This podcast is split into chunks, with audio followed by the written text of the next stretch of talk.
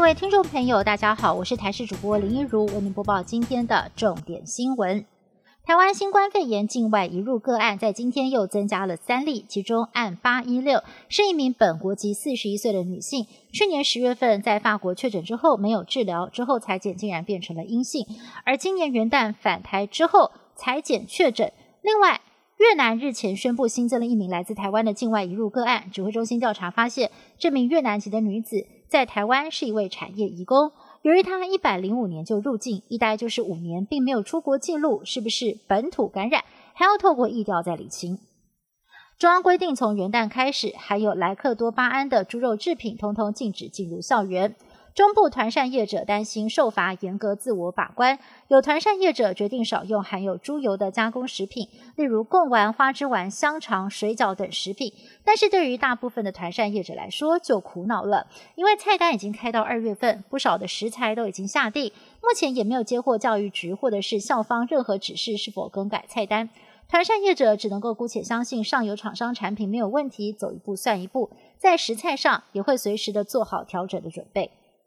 全球因为新冠肺炎疫情的影响，各国政府纷纷期待接种疫苗之后能够减缓感染的趋势。但是，美国的辉瑞药厂所研发的疫苗，有一名墨西哥的女医师在施打之后出现了抽搐、呼吸困难等症状，初步诊断是罹患了脑脊髓炎。对此，指挥中心说，必须要理清这个是不是疫苗接种之后的不良事件，还要进一步的评估。国内医生则认为，可能跟自体免疫有关系。二零二零年新年，台股开盘第一天就再创新高，盘中一度站上了一万四千九百三十七点，中场上涨了一百六十九点，收在一万四千九百零二点，成交量来到了三千四百六十五亿元。护国神山台积电在盘中冲上了五百四十元，成为了历史新高，股价市值同步飙到了十四兆。而红海创办人郭台铭今天出席公开活动，表示希望台湾不能够只有一座护国神山，要有许许多多的护国神山。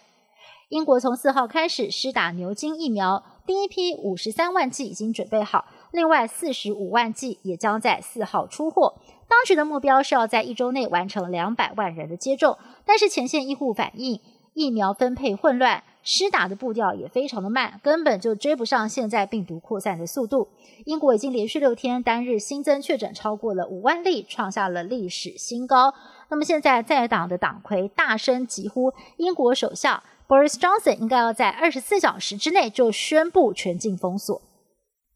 新冠肺炎疫情蔓延全世界，非洲的南非、奈及利亚也都出现了变种病毒向外蔓延，而且相较于英国的变种病毒，南非的变种病毒更具传染性。而目前研发的疫苗不晓得是否对它有效。同时，最新发现的奈及利亚变种病毒一样也是来势汹汹，令人不敢小觑。受到疫情的影响，日本多数民众今年选择宅在家中过年。昨天，当地新年假期结束，各地不见收假人潮，全国确诊人数还是居高不下。日向菅义伟在今天举行开春记者会的时候，表示考虑对首都圈一都三县，也就是东京都、神奈川县、千叶县还有埼玉县，预定九号进入紧急状态。另外，包含了我国在内，日本目前跟十一个国家进行商务客往来。但如果对方国家或地区出现了变种病毒，日本政府可能可以随时的停止对方的商务客入境。以上新闻是由台视新闻部制作，感谢您的收听。更多新闻内容，请您锁定台视各界新闻以及台视新闻 YouTube 频道。